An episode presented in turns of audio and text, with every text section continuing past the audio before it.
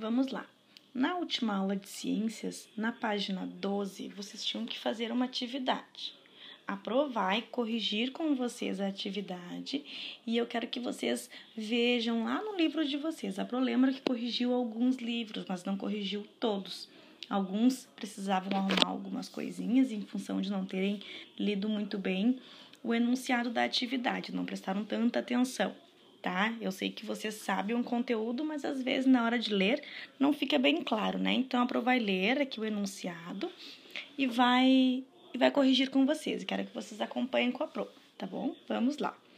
A atividade 11 dizia assim: leia o texto e responda as questões. O texto era A Fazenda do Vovô. Nas férias, nós vamos passear na fazenda do vovô João. Mamãe disse que lá existem muitas árvores. Tem também cavalos, vacas e porcos. O lago é cheio de peixes.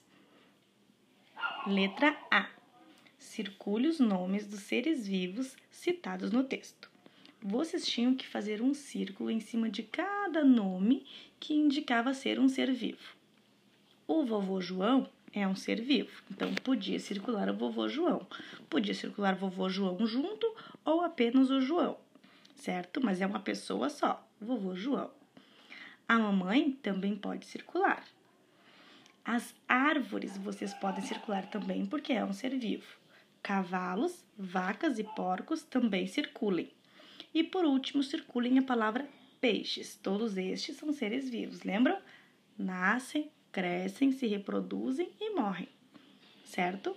Agora vamos para a letra B.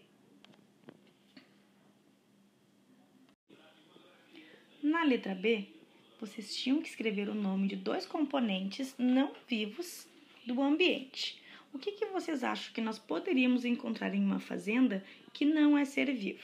Bom, existem muitos exemplos. Por exemplo, nós temos a água, temos uh, a própria fazenda, uma casa que seja, uh, que mais? O solo, objetos da casa, tudo isso são componentes não vivos, certo?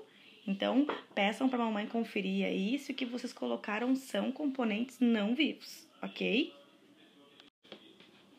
A atividade 12, vocês tinham que encontrar lá no diagrama, aquele caça-palavras, seres vivos e seres, e seres não vivos.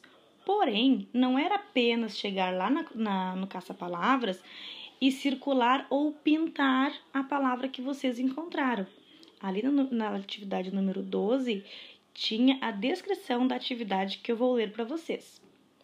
Número 12. Encontre no diagrama as palavras do quadro. Circule de verde as palavras que correspondem aos seres vivos e de vermelho as que indicam componentes não vivos. Bom, quem circulou de verde os seres vivos deve ter circulado a palavra formiga, a palavra pássaro, a palavra baleia e a palavra limoeiro.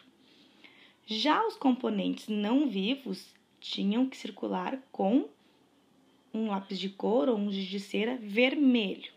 São estes: o solo, o carro, a água e a bola.